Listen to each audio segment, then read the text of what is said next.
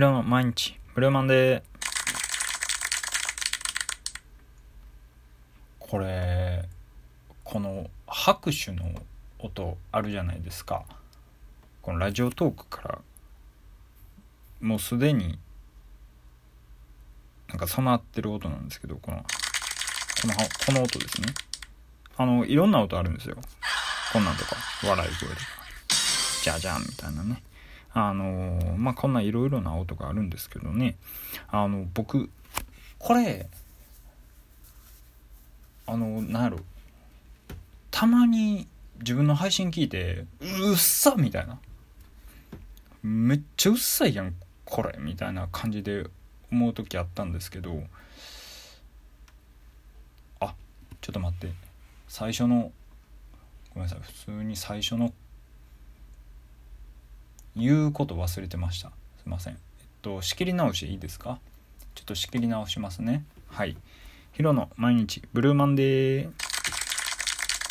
はい、えー、皆さんお世話になっております。ヒロアット毎日しんどいです。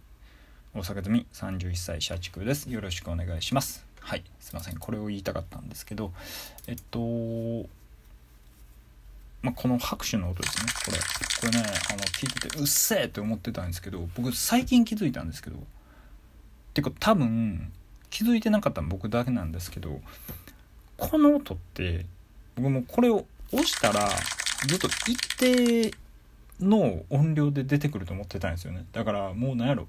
これうっせえなみたいなたまに思うのはなんか感覚的な話なんかなあ、え、ことなんかなって思ってたら違うんですよね。これってこの拍手の音もう一回鳴らしますね。この音って拍手をボタンを押すじゃないですか。じゃあ拍手ボタンの音がその内部からその発射されるんですよね。音が発射。音が発射。iPhone から出たその拍手の音をもう一回 iPhone のレコーダーで拾ってるだけなんですよ。だからその内臓のその拍手の一定の音が出るんじゃなくてこのそうですねこれが出た音を拾ってるだけなんでこれって iPhone の音量調整に依存するんですよね。だからですよ。だから今ね中ぐらいの音をやってるんですけどちょっとね音量マックスにしますと今から。音量マックスにしたらこんな感じの音になるんですよ。今からもう音量超注意なんであのー一回ちょっと覚悟して聞いてほしいんですけどもう5秒後に超音量注意な音出しますね。はいいきますよ。54321ね。クソうるさいでしょ。じゃ次めっちゃちっちゃくしますね。音量を。耳澄ましてくださいね。耳澄まさない聞こえないんで。聞きますね。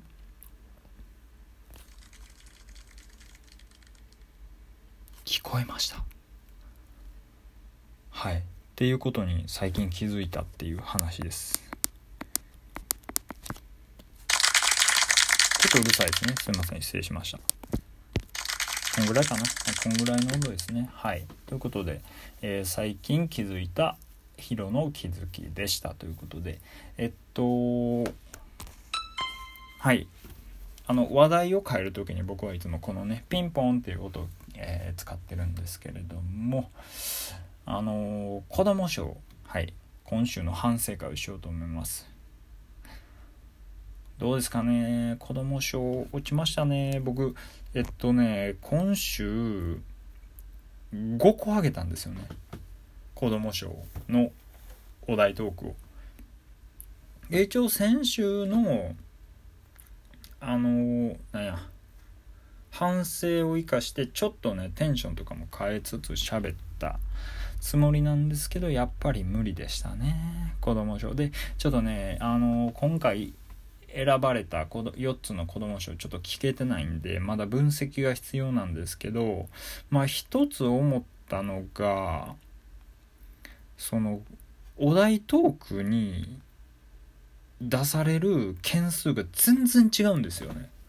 全然違くてえっと今週絶対共感してもらえないことっていうお題だったんですけどこれがねえっと現時点現時点で140件投稿されてるんですよ。であの先週のこの1年で定着した家での楽しみ方これがねえー、っと投稿数70件で倍開いてるんですよね。だからやっぱりその母数が全然違うから。はい。だからそれこそ競争がめちゃくちゃ倍率が激しくなってくるというか。うん。だからやっぱり子供賞を取るのは本当にニッチなところを攻めないといけないのかなっていうふうに思った。だから先週とか大チャンスやったかもしれないですねむしろ。70件だったんで。今週ね140件だったんでねえー、っと、先週3件あげたんで70分の3でしょ？だから、え、っと、まあまあまあまあ、それよりも今週5件あげて5分の140なんで確率は低くなると。だからやっぱりその頑張り、頑張りよりもなんかやっぱりそのお題のその投稿数に依存するのかなっていうふうに、えー、思ったりもしました。はい。でやっぱりねちょっとあんまりキャラクターも出してたかなみたいなところはあるんですけどどうなんですかね。ちょっと攻めすぎた嫌いはあるかもしれないですね。なんかねパラドックスが好きみたいな話をしたんですけどね。なんか、えー、自分で後から聞いてみたらあんまりこいつ何言ってるかわからんなみたいな感じだったんですよね。やっぱりなんかねウィキペディアを読んでななんやろ僕ウィキペディアを読んでるような話なんですよ。なんか辞書を引いてるような。うん。感情がこもってないとか、あんまり聞いてて面白い、面白くないんやろな、みたいな。僕と喋ってる人って、あんまり面白くないけど、面白いふりしてくれてねやろうな、みたいな。そんな感じで思った、えー、この1週間でしたということでね。はい。まあでもバリバリ子供賞は狙っていきたいと思ってますんで、はい。ね。えっと、このね、お題トーク見てみたら分かりますけど、僕のね、この絶対共感してもらえないことっていうやつね、えー、僕のトークが、えー、一番下までいったら5つぐらい入ってるんでね。はい。どんだけお題トーク取ってんねんぐらいやってるんで。まあよかったら聞いてみてください。あのパラドックス。パラドックスはねちょっとねほんまに自分で聞いても何言ってるか分かりませんでした。はい。んとね、あと、ちょっと分かったことあります。これ見てて。っていうのが、おすすめタグっていうところに出てくるんですよ。このお題トークが。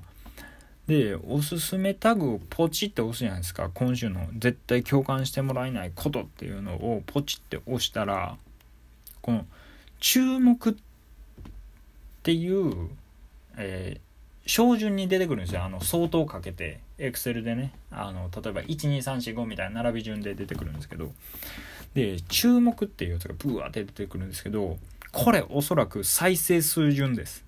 再生数順です。もう僕、10中8、これね、結構ね、あの、正しい、正しい予想やと思ってるんですけど、だって毎回同じメンバーですもん。だから、えっと、固定のファン層がおる人たちが、えっと、もうトップ10を席巻してるんやと思いますね。なんで、うーんとね、で、もう一つ思ったのが、このね、トップ10。このトップ10は子供賞には選ばれない。っていうのもちょっと思いました。はい。うん。子供賞に選ばれてないですねこのトップ10の人たちは。だからやっぱり子供賞を選んできてる人はえっ、と再生数順って言いつつちょっとちょっと中盤の人を選んでくれてるんかなって思いますね。でそれ考えたら僕の配信って意外とありなような気ますね。ありなような気がしますね。うん。とというか僕なんかあのー、僕さっきこんなお題トーク1人で5件も上げてるやつおらんやろみたいな話しましたけどね。あのー、普通にめちゃくちゃ上げてる人いますね。びっくりするわ。やっぱおるんですね。このなんやろ。もうひっそりとお題トーク取ろうとしてる人が。眠。眠いっすわ。はい。ということでまあそんな感じの話でした。ということでね。あちなみにねこのねおすすめタグの絶対共感してもらえないことの下にもう一番このハッシュタグを新人さんいらっしゃいっていうハッシュタグがあるんですけどこれね新人さんいらっしゃいのタグをポチって押すじゃないですか。これ注目順じゃなくて新着順なんですよ。これは新人さんをえっとフューチャーするタグなんでおそらく新着順を普通の並びにしてるんですよねただただですよただえっと、これ注目っていう照準をね、注目の方に変えてみてください。じゃあ、もう、なんかいつものメンバーっていうか、はい。もう普通に、新人さんが、新人さんじゃないよね、みたいなね。新人さんって言いつ、昔新人さんの時に配信したんかな、みたいな。まあそんな感じの、えー、並びになってるんでね。はい。という何言ってるかわからん配信でした12分持たせるトークってめちゃくちゃ難しいんですよで今回の配信はかなりしんどい配信になってますけど全くね何も決めずに喋ってるんでただたおそらくのラジオトークで面白おかしく喋れる人っていうのは何の苦もなく12分話を広げられる人なんかなというふうに思いましたということで、えー、今回は終わります。ありがとうございました。